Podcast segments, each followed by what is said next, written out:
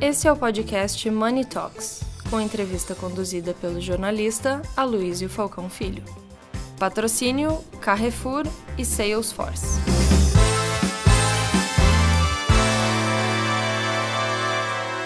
Bem-vindos então à nossa segunda parte do evento de hoje, dedicado às mulheres notáveis. Agora nós vamos falar sobre inclusão como ferramenta de competitividade. E temos aqui nesse painel, então, a Marina Helena, do Instituto Milênio, a Paula Giacomo da SAP, eh, Andréa Pita, da Fibra G, e também Karina Lima, Salesforce, repetindo sua participação como debatedora. É, vamos então. A, a, a, o método é o mesmo do anterior, 10 minutos para cada um. Vamos fazer de lá para cá novamente, então, começando com, com a Marina, nossa campeã do liberalismo, uma causa um tanto combalida ultimamente, mas é, o Instituto Milênio faz um trabalho absolutamente incrível é, para a defesa da melhoria no ambiente de negócios e Marina hoje vai falar sobre uma, uma causa um pouco diferente, porém importante também. Muito obrigada. Acho que esse aqui eu vou pegar. A gente se vira nos 30. Melhor vantagem também de ser mulher, né? Bom, é, muito feliz de estar aqui. Muito difícil falar depois de um painel incrível e de tantas mulheres admiráveis. É, e começar ainda, né? Meu Deus. Mas vamos lá. É, como a Luísio falou, eu acho que esse é um painel muito importante. Às vezes a gente esquece quão importante isso é. E os fatos que aconteceram nesse final de semana nos lembram de como isso é importante. Então, se não fosse, a gente não estaria aqui. E tem um dado que me impressionou muito, eu gosto de dados, gente, eu sou economista, e é, até 1962, aqui no Brasil, para uma mulher trabalhar, ela precisava ter autorização do marido ela precisava de uma autorização do marido para abrir uma conta no banco. Então, é muito recente, é muito recente. É, ah, o que aconteceu esse final de semana é chocante, mas tinha uma coisa que me marcou muito e aconteceu há poucas semanas atrás, que foi quando aconteceu aquele acidente do metrô. E também circulou um vídeo, né, falando de mulheres em casos de liderança e tentando atribuir aquilo a mulheres nesses cargos. Então, quando a gente vê isso, a gente se dá conta, caramba, que vida privilegiada a minha, que posso estar aqui nesse evento falando com vocês. E, e, e essa realidade existe. Então, é, como a Luísa falou, eu sou hoje diretora executiva do Instituto Millennium, que é um instituto liberal, e eu sei que a palavra liberal, infelizmente, foi manchada recentemente, é, inclusive por um ator dos áudios recentes. E eu queria dizer aqui que isso não tem nada a ver com isso, porque liberal é, antes de tudo, defender a liberdade. E a liberdade é essa coisa linda. E quando a gente fala de mulheres e quando a gente fala de liberalismo, no fundo é uma, é uma existe ali uma luta sim contra um patriarcado. Existe ali uma luta que continua por tudo isso que a gente está vendo de defender essa liberdade da gente ser exatamente aquilo que a gente quer ser. E isso vai muito além de mulheres ou homens. Isso passa pelo indivíduo. Eu tenho certeza que cada uma de nós aqui tem uma história diferente. Provavelmente temos dores em comum e temos muitas dores diferentes. Então, é, é, esses que são os grandes, vamos dizer assim, valores do Instituto Milênio hoje e que eu fico muito feliz de poder me dedicar a defender, seja a liberdade econômica, seja a liberdade individual, seja a democracia. Então, é, é, é uma grande felicidade poder me dedicar a isso. É, eu queria dar um tom um pouco mais otimista depois de falar desses eventos recentes que talvez venham e acendam na gente uma angústia de volta e a importância de eventos como esse. E ele é histórico. Eu sou economista e eu adoro história e eu adoro dados. E eu vejo que o ser humano tem 300 mil anos. E não dá para não ficar feliz quando a gente vê o que aconteceu nos últimos 200. Antes disso, éramos todos exatamente iguais, vivendo uma vida absurdamente miserável. Há um dado interessante que há 200 anos atrás, você teve o homem mais rico do mundo que faleceu por um furúnculo inflamado, Rothschild. Então, a gente teve uma mudança fantástica. E o que, que são os últimos 20 anos? Então, é, há esperança, né? Há um, um, movimento que foi que permitiu que a gente estivesse aqui hoje e que muita coisa incrível fosse criada. E esse movimento, para mim, tem na sua raiz dois grandes pilares que têm tudo a ver com o liberalismo.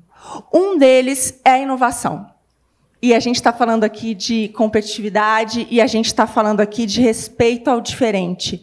E não existe inovação se não for fazer a coisa de uma maneira diferente. Se não for escutar uma voz diferente. Se não for ver, às vezes, a mesma coisa por um olhar diferente. Então, a inovação tem a ver com pensar diferente. Isso é muito importante. Esse respeito ao diferente, o que ele traz. Então, esse, esse melhora que a gente viu nesses últimos 200 anos tem tudo a ver com o diferente, em apreciar o diferente. É, Além disso, tem um outro fator que também é muito importante, que é a cooperação. É... A gente está falando de competitividade, mas a competitividade não necessariamente significa competição. Quando você consegue se abrir para o diferente e cooperar, é aí que os grandes saltos são dados. Nós só estamos aqui agora porque existe todo mundo que né, cada um com a sua história aqui, existe a cooperação de todos que estão aqui.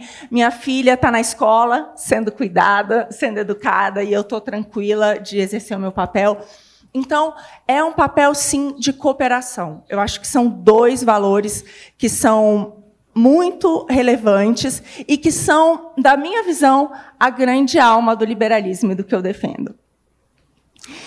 E aí eu queria é, falar dessas duas coisas, então, inovação e cooperação, pensando em como que a gente pode trazer mais mulheres, sim, para a liderança. Né? Como que a gente pode ter uma, uma economia, uma empresas mais competitivas, inovando e cooperando?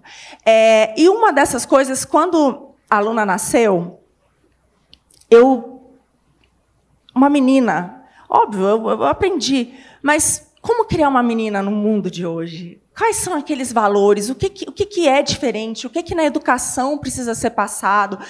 É, e depois de muito estudar, eu vi que tinha um componente fundamental se eu quisesse criar uma menina líder. E tinha a ver com correr riscos. Tinha a ver com correr riscos. Isso o que vocês falam, a mulher ela vê aquilo como um bico, não como um negócio. Essa essa postura de ir atrás e correr risco é aquilo que a gente vê. As mulheres às vezes elas não aplicam para um cargo, isso, isso é comprovado. Poucas mulheres aplicam para um cargo superior àquela que elas desempenham, enquanto para os homens a grande maioria faz isso. Então é essa é uma criação de que sim, é para você aceita o risco, abraça o risco. Não é ser maluco, mas é, é entender que você pode crescer, que você tem que ter um espaço além daquele que você ocupa hoje. Isso dá essa, eu acho que é, que é, é fundamental. E isso tem tudo a ver com inovação. Então, e a capacidade de correr riscos. Eu trabalhei antes de me dedicar, hoje eu já estou há três anos trabalhando por um Brasil melhor. É, enfim, tanto em Brasília é, e agora no terceiro setor. Mas antes disso, eu trabalhei no mercado financeiro durante 14 anos. É, bom, todo mundo aqui trabalhou em, em, em ambientes muito competitivos e, e, sabe dessa importância. A segunda tem a ver com a cooperação e tem a ver exatamente com essa rede de apoio que a gente pode dar, que passa por dar o exemplo, mostrar que é possível, mas passa também por todos aqueles que nos ajudam, inclusive os homens. E aqui eu acho que isso é muito importante quando a gente fala de cooperação. É, eu, diferente do Aloysio, eu vou terminar aqui com uma grande homenagem nesse mês das mulheres a um grande homem, que é o meu marido. É, eu, em 2019, recebi um convite inusitado para ir trabalhar no Ministério da Economia em Brasília. E minha filha tinha dois anos e meio. E eu falei, caramba, minha filha tem dois anos e meio. Isso significava ir às segundas, voltar às sextas e deixar ela aqui com ele. Porque ele falou, tudo bem, é importante, vai, mas a gente fica. não, não tem como. Toda aquela estrutura estava aqui. E, e foi um ano muito difícil, passar um ano longe da minha filha de dois anos e meio. Mas foi incrivelmente rico, inclusive para ela inclusive para ele. E foi, eu lembro que na minha primeira ida, eu fui ainda no avião, eu pegava o voo da Gol, que tinha Wi-Fi, tinha que ter Wi-Fi, e eu já ia dizendo tudo o que ele precisava fazer durante a semana. Olha, é isso que você precisa resolver com a babá, ela tem o médico, a escola, tudo ali resolvendo, resolvendo, tudo bem. Na segunda semana, eu fui na segunda, e ele falou para mim, você foi, eu vou fazer do meu jeito. E eu entendi. E ele fez um ano do jeito dele. E foi incrível. Então, é, eu acho que essa cooperação é muito, muito relevante. A gente não está aqui para disputar, a gente está aqui para somar. E, e, eu acho que em momentos como esse que a gente está vivendo, isso ainda é, tem essa mensagem otimista de tudo que foi conquistado até aqui, mas a gente tem que saber que isso tudo pode ser perdido pelo que a gente está vendo agora. Imagina, desde 1945 a gente não vivia uma guerra com grandes nações envolvidas e a gente está vivendo agora. Então a gente conseguiu ter o período de paz e de maior crescimento da história, de inclusão da história, exatamente pela cooperação. Isso mais do que nunca é importante hoje. É isso. Obrigada. Obrigado, Marina. Vamos agora, Paula. Primeiro de tudo, prazer estar aqui com vocês. Bom dia. É, realmente, como a Marina falou, uma honra participar desse painel e, e, na sequência desse painel com mulheres maravilhosas. E eu sou uma apaixonada por histórias, assim, histórias de vida. E deixa eu até me apresentar um pouco mais. Acho que as que estavam antes não, não precisam de tantas credenciais, mas um, eu trabalho na área de recursos humanos, uh, praticamente construí minha carreira nessa área de RH, sou psicóloga. Na época que eu fiz psicologia, quando eu era criança, eu, falo, eu costumava falar para minha mãe que eu queria fazer psicologia para entender meu marido e meus filhos. Eu estou até agora tentando ainda. Mas, brincadeiras à parte, eu acho que até antes um pouco da gente entrar no, no, no tema propriamente da inclusão como competitividade, como, como é rico e como é interessante a gente entender as nossas afinidades que vêm muito da nossa história de vida, né, da nossa origem. Uh, eu realmente, a Marina falou que não muito tempo atrás as mulheres não tinham direito de trabalho.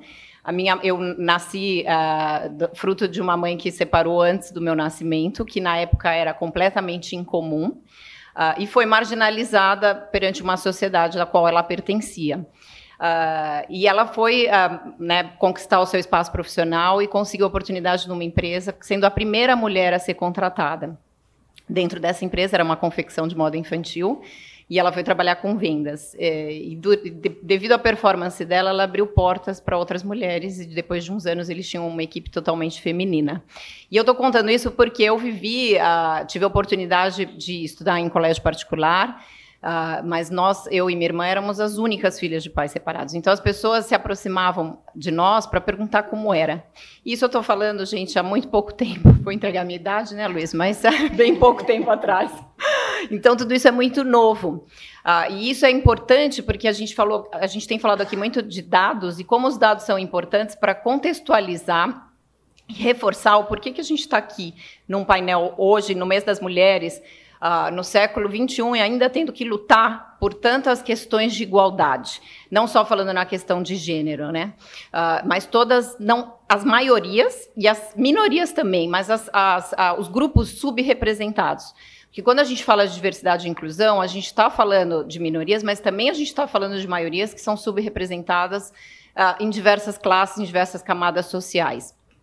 Pegando um pouco o gancho da Marina, além de homenagear minha mãe, também gostaria de homenagear meu marido, porque eu tive uma história bem parecida com, com a sua, e eu acho que a gente usa muito isso nos nossos programas de mentoria feminina, principalmente. Né? As mulheres uh, que constituem família, aí no, nos casais, vamos dizer, heterossexuais, que você tem essa mistura de gênero, e você tem um homem que, antigamente a gente falava atrás de um grande homem tem uma grande mulher. Na verdade, ao lado, tanto do homem quanto da mulher, tem uma grande parceria, né?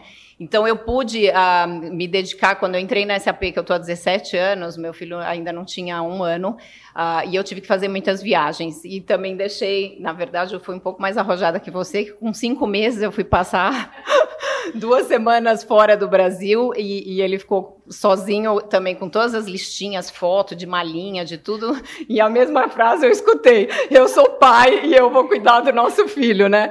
Então isso é muito significativo, gente, porque eu, eu costumo encorajar muitas muitas mulheres uh, que ainda se sentem cobradas, né, com esse sentimento de se eu fizer uma escolha, eu vou preterir outra coisa em relação à minha família, em relação à minha maternidade. Tenho um filho homem, posso dizer que ele é super feliz, espero, né?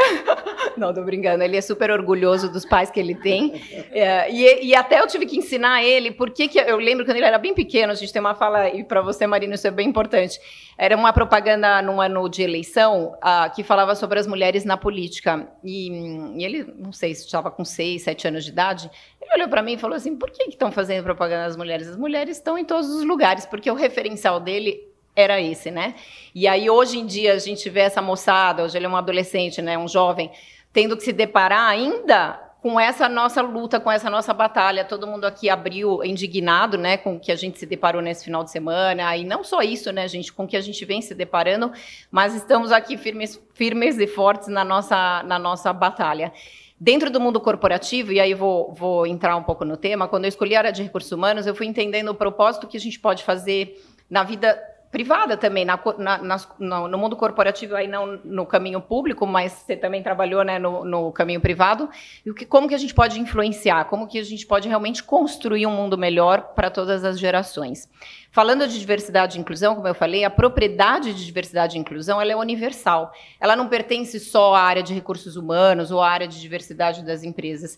E é muito importante a gente falar disso, porque a gente precisa de líderes, porta-vozes cada vez mais de todas as categorias é, trazendo consciência, trazendo conteúdo e propiciando esses fóruns de discussão. Eu costumo dizer que a inclusão, gente, é um comportamento. Inclusão é a maneira como a gente se comporta. Diversidade, todos nós somos diversos, cada um é único e nós somos diferentes. Mas a inclusão é o modo como a gente se comporta desde a hora que a gente sai da nossa porta e cumprimenta as pessoas, como que a gente inclui essas pessoas uh, nas nossas reuniões de trabalho, como que a gente contrata essas pessoas, acho que a Karina falou dessa coisa do, da, da, contratação de profissionais para a empresa, como que a gente uh, desenvolve essas pessoas, qual é a jornada né, de carreira delas dentro das nossas organizações ou das organizações que a gente representa. Então, são muitos os temas uh, importantes e relevantes que ainda precisam de um trabalho árduo e precisam estar na pauta de todos uh, os executivos, não só os líderes, mas também os grupos de voluntários que se formam nas organizações. Gente, há menos de 10 anos atrás, diversidade e inclusão no mundo corporativo era bacana, era legal, era bonito de se ter, e poucas empresas realmente tinham programas estruturados. E eu estou falando de menos de 10 anos atrás. Hoje em dia, as empresas, graças a Deus, todos os segmentos estão correndo atrás de, dessa estrutura. Muitas ainda se veem, vamos dizer, um pouco perdidas de como começar, como atuar que vertente pegar, porque eu costumo dizer que o guarda-chuva é muito amplo, né, da, do tema de diversidade e inclusão. No mundo corporativo, você tem que escolher como se organizar para poder uh, lidar com as diversas uh, uh, inclusões, os diversos grupos subrepresentados. E, por exemplo, a gente na SAP resolveu refletir na, na, na nosso trabalho como a sociedade é composta. Parece um negócio simples, mas é um negócio super desafiador. Primeiro que no mercado de tecnologia, como alguns de vocês já falaram, é um mercado que atrai ou atraía mais o público masculino. Então, só para falar de gênero, a gente já tem uma desigualdade. Só para falar de gênero, a gente tem que fazer um trabalho árduo para ter uma representatividade uh, igualitária dentro da força de trabalho.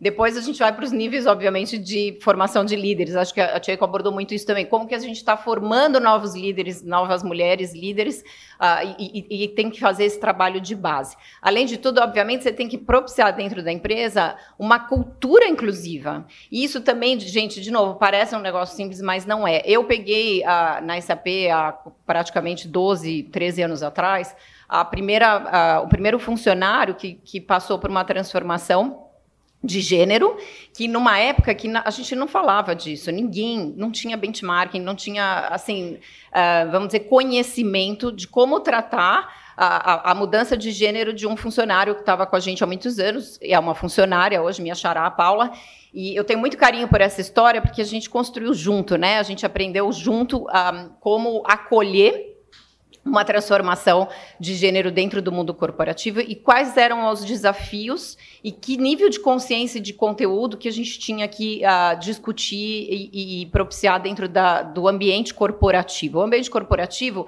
ele é um mini reflexo, obviamente, da sociedade, mas ele também tem as suas regras. Gabi falou muito bem sobre a governança. É, é, você é imperativo, né, para o negócio, sendo e também, obviamente, tem, você lida num ambiente competitivo que você tem que gerar produtividade uh, para aquele uh, negócio se transformar. Uh, além dessa, dessa carreira inclusiva, de você poder realmente ter liberdade de ser quem você é, com todo respeito, né, com muito respeito, eu costumo, costumo dizer que a gente discute muito isso em recursos humanos, às vezes as pessoas não precisam aceitar, elas precisam respeitar. Então, muita gente que chega e fala assim: ah, mas eu não me identifico com isso, ou eu tenho dificuldade ok, né? A escolha é sua, você precisa só respeitar o outro. E, obviamente, além de tudo, você também trabalhar num ecossistema diversificado, preparar, seja o segmento que você tiver, você tem uma cadeia de fornecedores, você tem os seus clientes, você tem os seus parceiros, e você precisa trabalhar com esse teu ecossistema numa mentalidade inclusiva e diversificada também. Então, são muitas as frentes que a gente abre, uh, e, e eu tenho o prazer de estar dentro da área de recursos humanos, porque eu acho que a gente tem um papel fundamental Uh, nessa mobilização, porque a gente um, ah, trabalha, atua no mundo corporativo nas duas pontas, né? Nos líderes, aquelas pessoas que estão influenciando, estão liderando, estão ditando as regras, estão dando o tom da voz, e dos liderados, ou seja, de todo o grupo de trabalhadores que formam redes de voluntários maravilhosas e que fazem um trabalho que é essencial para as nossas organizações. É isso. Obrigada. Obrigado, Paula. Vamos agora, então, para a Andréa Pita. Isso. Andréia, queria só fazer um relato aqui que eu e a Andréia nos conhecemos durante a pandemia, virtualmente, e ficamos muito próximas. E hoje é a primeira vez que a gente se conhece pessoalmente, mas não parece, porque nós mantivemos tanto contato, né, Exato. que não ficamos distantes. Então, isso é outra coisa que a pandemia, apesar de ser, ter sido tão desastrosa, mas tem tantos e assim inúmeros casos de pessoas que se conheceram na pandemia, virtualmente, através de uma tela né, de computador, de salas é, virtuais, e hoje se tornaram parceiros e amigos até. Legal. Bom, é, vou me apresentar aqui brevemente. É, eu, sou, eu trabalho na área de comunicação, eu tenho uma agência né, de comunicação e experiência de marketing digital. A minha história é um pouquinho diferente, eu acho que da maioria aí é, dos negros, né? Enfim, eu venho de uma família muito bem estruturada. Meu pai foi um dos primeiros médicos negros a se formar no Brasil, né? Tem uma irmã médica e um irmão que é artista, enfim, ele trabalha com entretenimento. Mas sempre eu me senti, isso eu estou falando também, vou entregar aqui a minha idade, há 20, 25 anos atrás. Então, eu sempre me senti muito solitária. E até hoje, me sinto solitária em algumas situações. É, eu comecei, iniciei minha carreira em televisão, e logo depois é, migrei para o mercado publicitário. E trabalhei em diversas agências, nas quais sempre atuei em cargos de liderança, mas chegava em um determinado momento, eu não conseguia alçar, né? eu não conseguia sair é, daquela situação. E a solução que eu trouxe foi empreender. E foi assim que eu comecei a minha trajetória como empresária é, desse mercado. E no início, esse mercado, sei lá, 20, 30 anos atrás, ele era extremamente masculino. Então, todas as vezes em que eu me posicionava, entrava numa sala de reunião, primeiro eu causava um estranhamento. Que eu, eu, eu chegava lá, eram, na sua maioria, homens brancos, olhando ali e falando, quem é essa, né?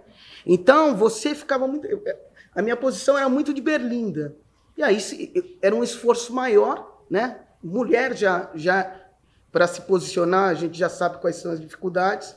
Para mim, mulher e negra, mais ainda.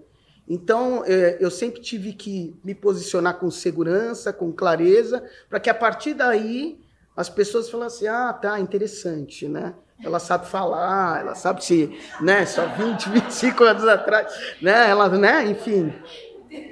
E, e, e, e, por conta disso, eu sempre fui uma pessoa que atuou nos bastidores. Né? Eu, nunca, eu sempre fui muito low profile, eu nunca gostei muito de aparecer a debates, mas com o decorrer aí dos anos, eu senti a necessidade de adquirir um protagonismo, é, até mesmo para servir de inspiração para as outras mulheres negras e jovens que estavam por vir. Aí, remetendo um pouco ao nosso tema, né, a inclusão, eu acho num, é, como ferramenta de competitividade, eu acho que ela é uma ferramenta forte, tem, é uma uma ferramenta forte poderosa, porque ela tem uma ação facilitadora né, para que a gente consiga atingir vários níveis né, no mercado. É, a diversidade ela permite uma visão mais abrangente e a partir daí você consegue trabalhar é, uma solução que é apresentada é, com opiniões distintas. Então, eu acho isso fundamental. Né? Eu sempre sigo a cultura da paz. Eu acho que a gente, eu, e eu criei um braço social na minha empresa, na agência, não só para dar oportunidades e trabalho às pessoas, mas sim criar uma convergência social para que os indivíduos naquele ambiente pudessem respeitar essas opiniões. E é assim que eu enxergo. E a partir daí, é, eu acho que esse exercício né, que eu estou praticando, ele, ele diferencia, no caso, a minha agência, para uma entrega final de, de produto, ou de ação, ou de campanha.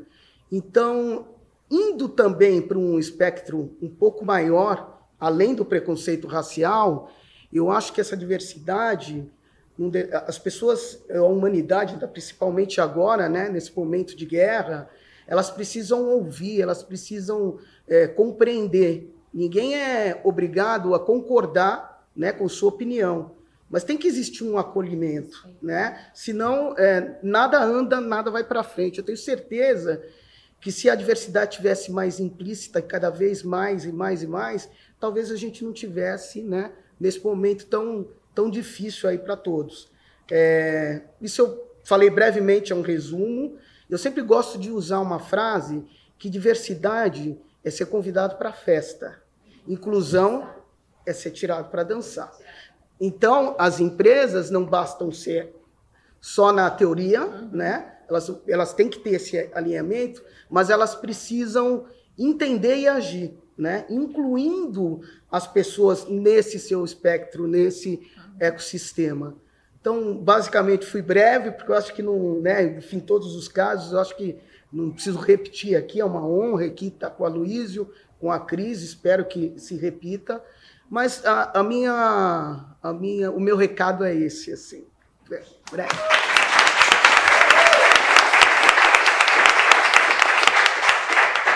Obrigado, Andréia. Essa frase é incrível, né? Diversidade é ser convidado para a festa, inclusão, ser tirado para dançar Maravilhoso. Karina, de novo, você amar tudo. Já vou perguntar então, né? Quem vocês têm tirado para dançar? Eu acho que isso para a gente é muito importante aqui. A gente está falando para um fórum de mulheres e homens. Quem são os seus sucessores? Quem vocês estão formando para os lugares que vocês estão hoje? A gente, hoje eu tenho mentores homens e mulheres, Aloysio, porque eu acho que esse olhar da diversidade como uma ferramenta de competitividade precisa acontecer para nós de uma maneira de fato pragmática, né? Senão o debate pelo debate não vai mudar o mundo. Da mesma forma como a gente fala de sustentabilidade, né, que são dois valores hoje para né, a empresa que eu estou, para ser esforço super importante. Se eu falo de igualdade, eu tenho que entender que as pessoas não partem do mesmo lugar. Não importa o recorte, né, como a Paula disse, se eu estou falando de gênero, se eu estou falando de raça, de cor, de credo. A gente tem que falar de igualdade de oportunidade.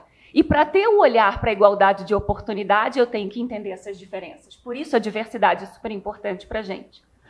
Um outro aspecto, quando eu olho para a sustentabilidade, da mesma forma. Não adianta eu ter o valor, está lá nos meus reportes né, públicos, se eu sou uma empresa de capital aberto, mas na minha casa eu não separo lixo.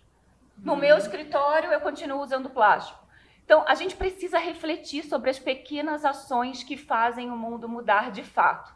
E, a partir daí, sendo exemplos, de fato, carregar outras pessoas conosco nessa discussão da diversidade. Por que, que o recorte do gênero é muito importante aqui? Porque é o que a gente consegue medir. Hoje, no Brasil, a gente não pode exigir a descrição de raça nas empresas é até olhado como preconceito. Uhum. Se eu não posso fazer isso, que diversidade eu meço? O gênero. O gênero eu consigo medir de fato, porque quando a gente entra numa empresa, eu digo lá, né, se eu sou homem, mulher, ou agora, se eu prefiro não declarar, ou como eu queria ser chamado. Então, essa, essa diversidade, ela precisa ser medida. Se ela não é medida, seja por um órgão externo que né, nos, nos estimula, eu ia dizer obriga, não pode, né? nos estimula a trazer essa, essa, esse olhar, que a gente tenha internamente essas ferramentas para medir. E aí, né, buscando a Paula novamente, não só na liderança, mas também na, nas, nos níveis de desenvolvimento de talentos. Hoje, a gente consegue medir e ver que todas as empresas no Brasil e as multinacionais que atuam no Brasil ainda têm um caminho longo a percorrer nessa diversidade de gênero. Na Salesforce, hoje, a gente está cerca de 38% de mulheres na liderança e mulheres é, fazendo parte do nosso grupo de colaboradores. Mas, fora do Brasil, eu consigo medir se eu tenho é, pessoas indígenas, eu consigo medir se eu tenho a comunidade preta representada, os latinos representados. Aqui a gente ainda não consegue ter esse olhar. Então, o que a gente tem feito, que eu achei muito interessante para tentar ser mais provocativo, é estimular a autoidentificação. Uhum. Então, como você quer ser chamado, que pronome você usa, mas como é que você se identifica como raça, por exemplo? Muita gente não sabia, você acredita? Eu falava, eu sou o quê? Eu sou, sei lá, sou morena, sou branca, o que eu sou? Eu me autodescrevia branca por muito tempo, porque eu não entendia que o aspecto de ser pardo vem da minha origem. Então, com o apoio dos nossos grupos de igualdade, os grupos que a gente discute os temas específicos dentro da Salesforce, a gente foi educando as pessoas sobre esse olhar. Então, não é mais só um aspecto de gênero, a gente precisa trazer esses outros recortes. A inclusão, ela também vem na educação. E aí, como eu comecei o outro painel me autodescrevendo, já que a gente tem gente online que também faz parte desse grupo de pessoas com deficiência que talvez estejam só nos escutando, eu queria trazer um outro recorte da minha história. Eu não nasci querendo ser uma executiva de tecnologia de uma multinacional do Vale do Silício. Eu queria ser bailarina. Quantos de vocês aqui queriam ser outra coisa, diferente do que são hoje? E eu cheguei aqui hoje, né, como te contei, filha de uma mãe preta, que para fazer faculdade fazia faxina, fez faculdade de matemática e desenvolveu a, a formação dela com técnicas de matemática para crianças com déficit de aprendizado. Ela me trouxe um olhar da diversidade, me trouxe um olhar do estímulo e ela falava para mim assim: "Ó, tenho nada para te dar, sou professora pública. O legado que eu vou deixar, a herança que eu vou deixar para você é educação, meu filho. Então vai estudar. E com o estudo e com a, o olhar de pessoas de fora, vendo o esforço que ela tinha e que eu tinha, eu tive oportunidade. Tive oportunidade de aplicar para trainee numa empresa de tecnologia, tive oportunidade de trabalhar na SAP, que é uma empresa que eu também admiro demais, e hoje estar aqui como executiva de uma grande multinacional passei, ao ser bailarina, decidi largar essa carreira para virar trainee de uma empresa de, de, tecnologia, porque eu tive um acidente aqui no ginásio da Portuguesa, fiquei quatro meses de cadeira de rodas. Mas você precisa ficar de cadeira de rodas para entender que é difícil ser uma pessoa com deficiência no Brasil? Aos homens que estão aqui, vocês trocariam de lugar com a mulher nesse momento? Pensem nisso um pouco, assim, o olhar empático, ele não precisa fazer a gente viver o problema para entender que ele dói. Né? Uma vez eu escutei que eu adorei, mimimi é a dor que não dói na gente. Então não é mimimi, dói no outro. Então esse olhar de ter, inclusive mentores homens, me ajuda a entender, assim, por que, que você pensa desse jeito? Uhum. Posso te dar o meu olhar agora? Deixa eu te explicar por que, que isso dói em mim, talvez seja diferente para você. E aí eu adorei uma reflexão que a gente fez lá na empresa, desde 2015 para cá, a Salesforce investiu mais de 16 milhões de dólares igualando salários uhum. de homens e mulheres. Então, gente, tem que ter investimento para ter diversidade. Não dá para ser diferente, não dá para pagar diferente, não dá para reconhecer diferente. Mas espera aí, na hora que eu contrato, a mulher vai ter quatro meses de licença maternidade, ela vai ficar metade do ano fora? Como é que a gente faz isso? Problema nenhum. Lá a gente tem a licença paternidade. Porque como muitas mulheres aqui separadas disseram, né, com guarda compartilhada, inclusive, o homem tem que participar e quer participar cada vez mais dessa criação e da formação dos filhos. É assim que a gente vai mudar essa cultura patriarcal que a gente tem tão arraigada aqui. Então, essa visão da licença paternidade também igualou os direitos. Eu achei muito legal, porque hoje não se deixa de contratar mulher porque ela engravida, porque o homem também vai cuidar do filho quando ele nascer. Então, eu acho que essas ações, essas provocações são importantes para que a mulher se sinta à vontade para performar no seu melhor e aí sim trazer essa competitividade para esse ambiente. Acho que pegando um pouco o teu gancho, né, Karina, e a gente tem essa oportunidade por estarmos num segmento de tecnologia que é um segmento, vamos dizer, por natureza que inova, inova né, à frente de outras indústrias. Mas é interessante isso que você falou uh, em relação à, à, igualdade da licença. A gente também uh, criou esse conceito, né? Na verdade, a licença parentalidade, né? O cuidador primário e secundário. Mas é muito importante ressaltar que na prática, e acho que a Andrea falou muito de prática aqui, isso é super importante. Como os homens ainda têm receio de pegar esse benefício, esse direito que eles têm nas empresas que, que já concedem isso, né? Então, a, o homem pensa muito mais de se afastar, vamos dizer que seja nem um mês, dois, que seja até menos do que quatro ou seis meses que a mulher se afasta, por receio também de perder o seu espaço, né? Ou então de não ter quem o estimule a realmente é, compartilhar essa guarda, compartilhar, a, vamos dizer, as responsabilidades dentro desse período quando nasce ou quando adota uma criança. Então, isso, isso é super importante, acho que você falou a, a questão da prática, André, e eu, eu queria voltar um pouco nesse tema, porque a educação, como a gente falou, é, é, é essencial e a gente só educa falando cada vez mais, trazendo essa discussão cada vez mais e trazendo todos os grupos diversos na, numa mesma mesa de conversa. Quando a gente fala em igualdade de gênero, que, que é a nossa a ideia, a pauta central aqui, mas não só, a gente está dizendo de coisas que evoluíram muito, que estão crescendo, porém os dados que todas vocês trouxeram ainda demonstram quão árduo é o nosso trabalho para atingir essa igualdade. E dentro do mundo corporativo, eu vou dar um exemplo para vocês, e, a Karina falou muito disso, principalmente, acho que várias empresas estão uh, nessa batalha de ter uma força de trabalho balanceada, mais igual na questão, vamos falar nesse corte de gênero. Mas quando você começa realmente a puxar esse tema e, e, ter ações concretas e relevantes que vão trazer mais mulheres para o teu ambiente de trabalho, uh, causa uma percepção no homem de que ele não está tendo as mesmas oportunidades. Parece um negócio assim um pouco uh, absurdo de você lidar com isso, mas no dia a dia isso acontece. Então você tem que novamente trazer esses homens para essa conversa, você vê como é árduo esse trabalho, né? E, e, e, trazer dados e mostrar fatos. Por isso que os dados são muito relevantes e são muito impactantes. Quando a Gabi, mesmo a Tico, estavam falando do número de mulheres em conselho, do número de mulheres. Gente, a gente ainda é muito pouco representado, sendo que nós representamos 51% praticamente da população população mundial. Então, tem um trabalho também de base na educação que tem que ser feito desde a formação, que a gente tem que estar nas escolas, a gente tem que estar nas universidades. Então, a gente tem que levar esse conteúdo. A Andrea falou uma coisa super importante em relação à raça e etnia. Por exemplo, eu, eu, eu trabalho uh, na SAP, que é uma empresa global, tive o privilégio, a oportunidade de liderar a área de diversidade globalmente, interinamente, numa fase de transição uh, de liderança mundial. E, e aí ver quão impactante e importante também é a diferença cultural e quantos são os outros cortes que a gente pode dar ah, em relação à nossa população? Então, a questão dos negros no Brasil e nos Estados Unidos é uma questão extremamente relevante, até porque somos, somos maiorias né, na, na, nesses dois países, mas tem outras questões, por exemplo, dos asiáticos que sofrem preconceito em outros mercados, no próprio mercado americano, os latinos, como a Karina falou. Então, vários outros grupos de afinidade, que aí tem o corte cultural, não só de etnia, mas também de cultura, e que a gente está vendo hoje em dia o quanto é importante.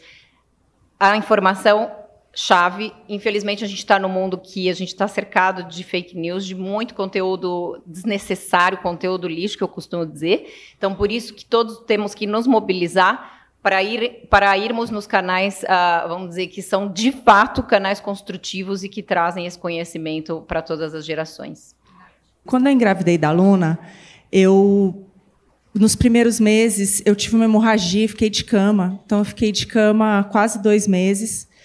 E quando eu voltei, tinha alguém trabalhando no meu lugar.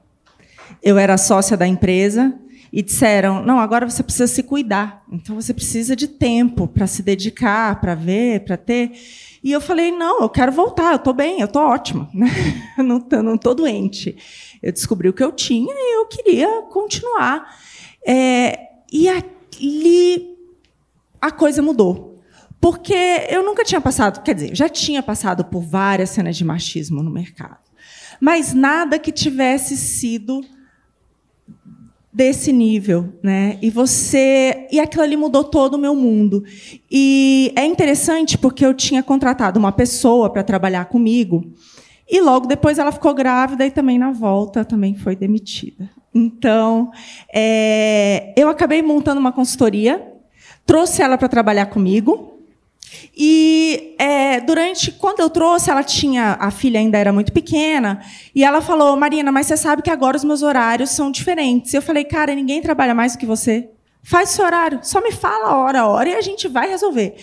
E assim foi, né? Então eu acho que é esse olhar também dessa flexibilidade em um momento que é muito importante. E eu acho que isso é muito triste, essa sensação de que tem que ser uma escolha, uma coisa ou a outra.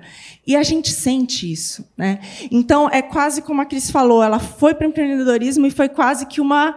É, não tinha opção. Eu senti isso. quando eu, E isso me fez repensar. Eu acabei sendo contratada grávida. Eu fui contratada nos, no final da minha gravidez. É, também, no fundo, ainda no mercado financeiro. É, e, e, e, mas ali eu repensei a vida. Por que, que eu preciso trabalhar para alguém? O que, que eu quero ser? O que, que eu quero fazer nesse mundo? E, e, muita coisa mudou. Então, mas é isso. Ainda é muito complicado. Eu acho que essa questão da maternidade, como a gente lida com isso e dessa fase ali, que é aquela fase ali dos 30 aos 40 anos, eu acho que é onde a gente tem que ter um olhar ainda mais né, voltado e tentar trazer soluções para isso. É, tem uma... Eu só quero contar um caso aqui que me socorreu agora esse ano. Eu tenho um genro que trabalha num grande banco americano e ele estava aqui em São Paulo e eu vi uma conversa dele. É, ele contrata, ele tava, ele tinha passado um projeto para uma mulher lá na Índia do, da, do banco. E no outro dia o chefe dessa mulher veio questioná-lo por que, que ele passou um projeto para a mulher, se ela ia casar. Ele que passasse o projeto para um homem, porque a moça ia casar e não ia ter tempo de cuidar do projeto. Eu falei, não estou acreditando que isso acontece nos dias de hoje. Olha o absurdo. Eu falei, e você vai fazer o quê? Ele falou, ela vai continuar fazendo o projeto. Quer dizer, o meu genro, pelo menos, te, tem essa, não tem esse ranço mas o chefe da moça na Índia, que é até um subordinado, queria que ela não fizesse projeto, que ele desse projeto para um homem. Olha como é, eu estou falando disso, um grande banco, é, americano, que ainda tem, as pessoas no mundo ainda têm esse viés de que porque ela ia casar, não era nem ter filho. Imagina ter filho, então não ia nem ter espaço. Mas gente, olha, só para continuar na série absurdos, a gente está aqui conversando que a gente ficou olhando a cara do Aloysio, que ele vai ficando em pânico com o que a gente fala. Na série absurdos, meu terceiro setor trabalhando, é, a gente precisa que as mulheres coloquem DIL só que para a mulher colocar DIL, ela precisa da autorização do marido. É verdade. Hoje em dia, é desesperador a situação, porque ou o marido é alcoólatra, ou é usuário, ou está preso, ou qualquer outra coisa. A mulher não consegue pôr DIL pelo SUS sem autorização do marido. Então, assim, vamos olhar os detalhes sem hipocrisia? É um machismo num grau tão absurdo, tão absurdo, dentro da parte legal. É, é, é, é muito surreal.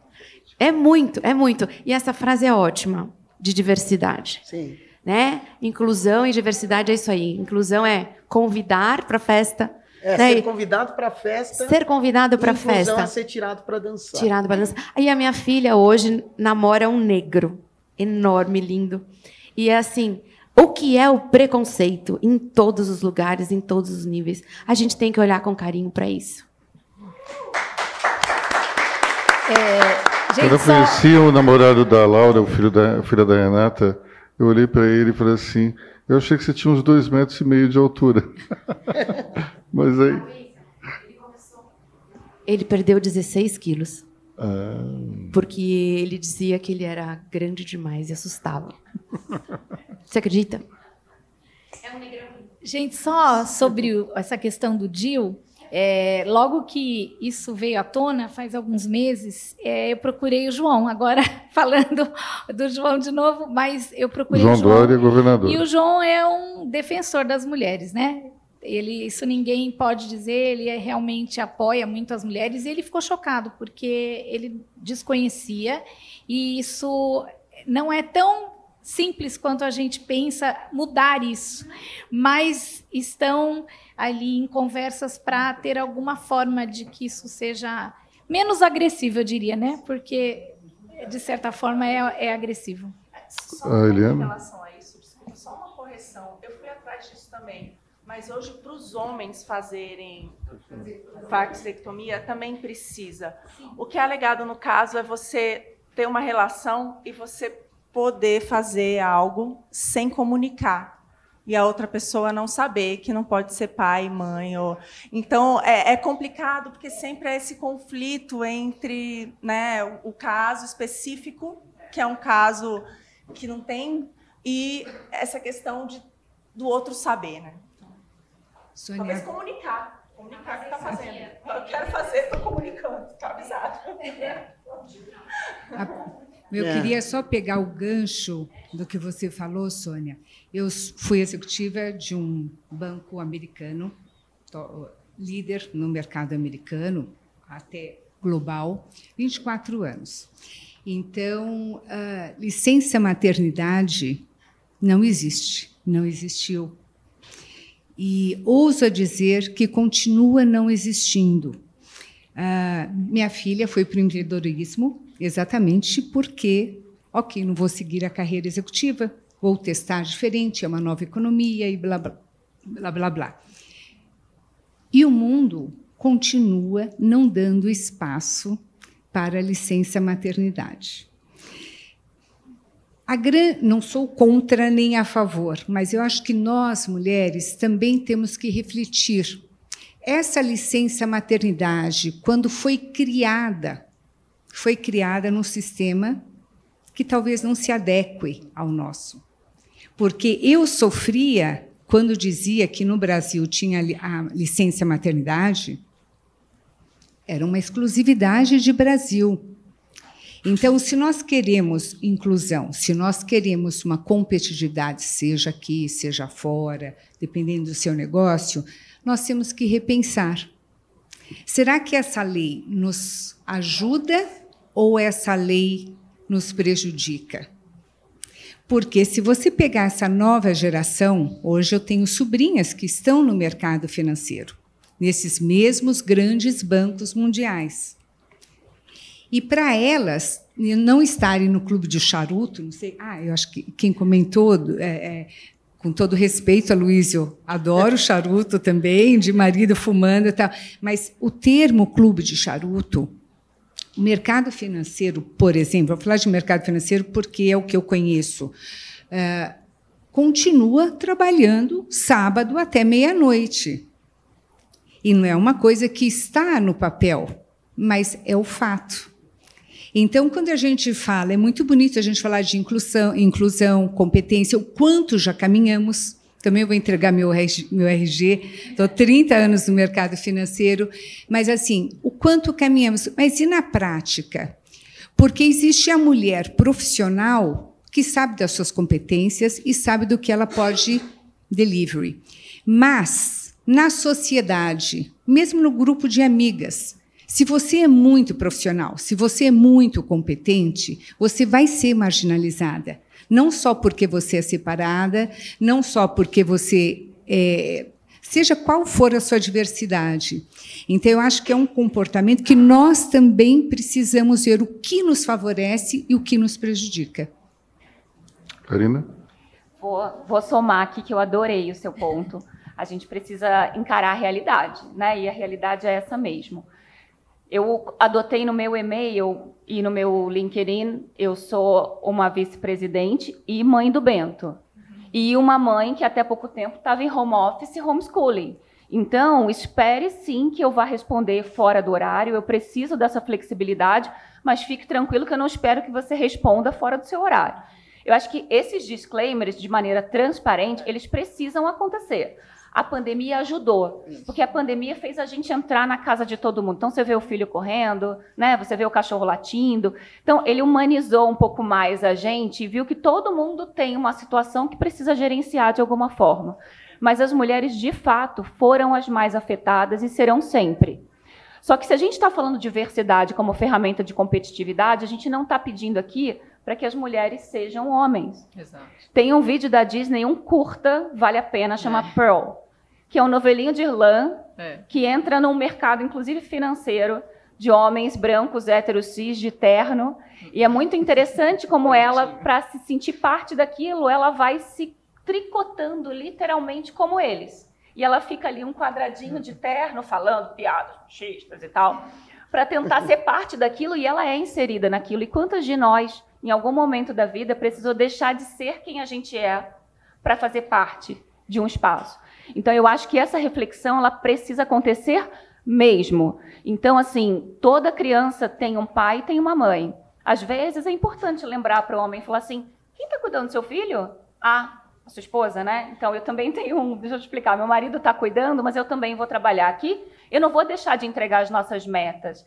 Então eu acho que quando a gente está se a gente está de fato num capitalismo consciente, nós podemos medir o sucesso das pessoas através de outras ferramentas Exato. que não o horário de trabalho. Isso. Então, se eu estou, como a Cris bem disse, entregando as minhas metas, quem disse que eu não sou bem sucedida? É. Hoje tem empresas na Europa que estão adotando é, horário de trabalho de quatro dias para homens e mulheres. Se isso é possível, por que a mulher não pode sair mais cedo para cuidar do filho? Por que ela não pode não trabalhar no sábado? Em inglês, eles usam muito o conceito do boys club, pelo mesmo motivo. Essa, essa reflexão, Cris, da diversidade, uma vez uma ONG americana fez um trabalho muito legal para conscientizar os meninos que estavam nesses colleges, que tem as, as irmandades americanas, onde as mulheres, as meninas, eram muito violentadas e por culpa delas, né? Não era assim que dizia, porque ela usa roupa curta, porque ela faz uhum. isso, bebe demais e tal.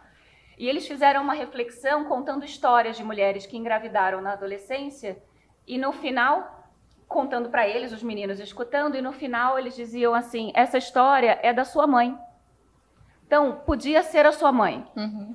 Pensem que hoje, para o homem estar aqui brilhando na sua carreira, teve uma mãe também trabalhando. Mulheres que decidem não ter filhos, mas que decidem investir também em outras coisas na pluralidade da mulher, também tem muito valor. E é isso que traz a competitividade, é isso que traz receita, não é ser igual ao outro. Uhum. Isso ponto que faz muita diferença e acho que para mim, para o meu momento, era exatamente o oposto de hoje. Então, hoje a pandemia trouxe isso que você pode trabalhar em casa, você desde que você entregue, não importa o horário.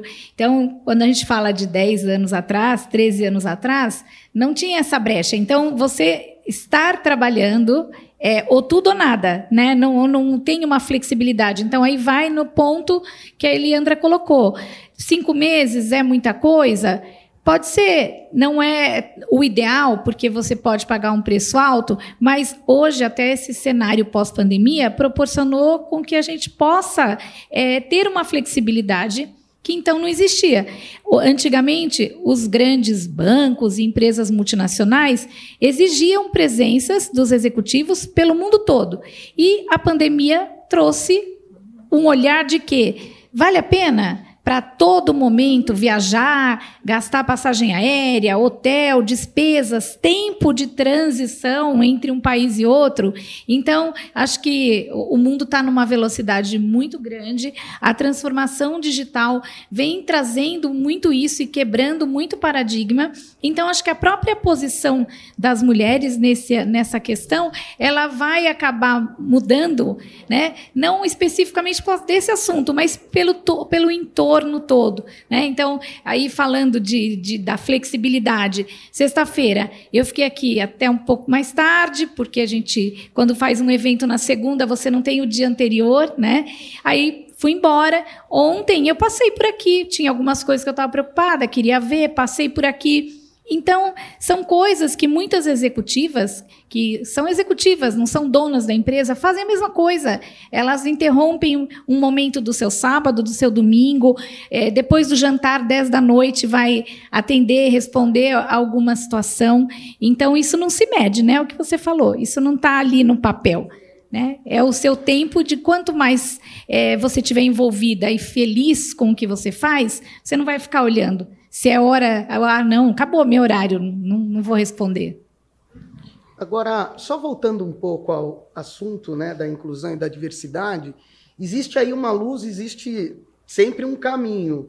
Hoje em dia, o, me, o mercado corporativo ele, ele já tem ciência, e é, inclusive o Carrefour, eu faço um, toda a, a estratégia de comunicação de uma organização que se chama Mover.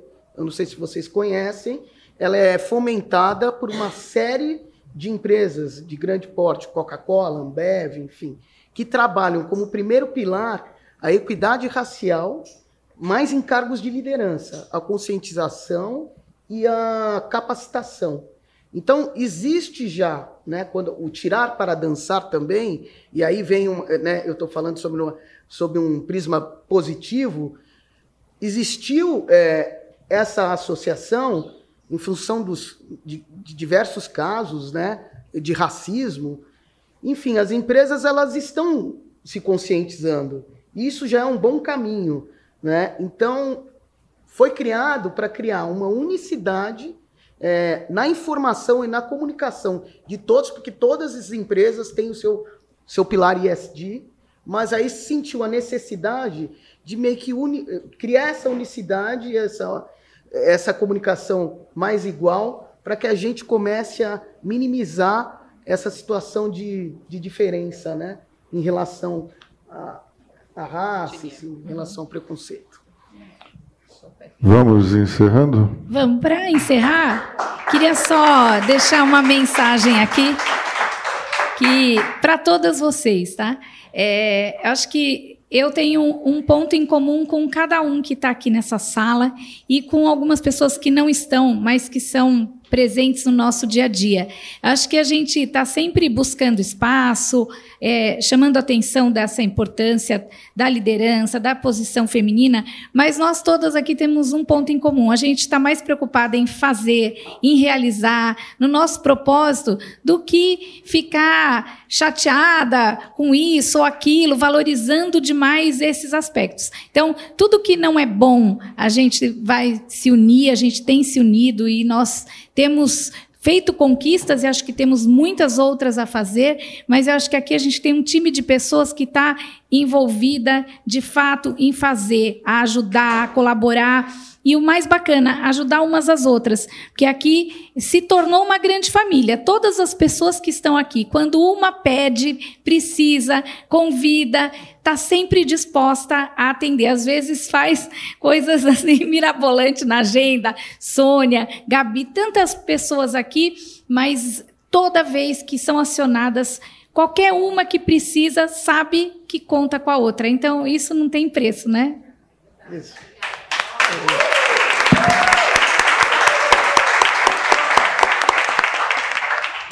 Então, com essas palavras, nós encerramos a transmissão de hoje. Muito obrigado. Até a próxima.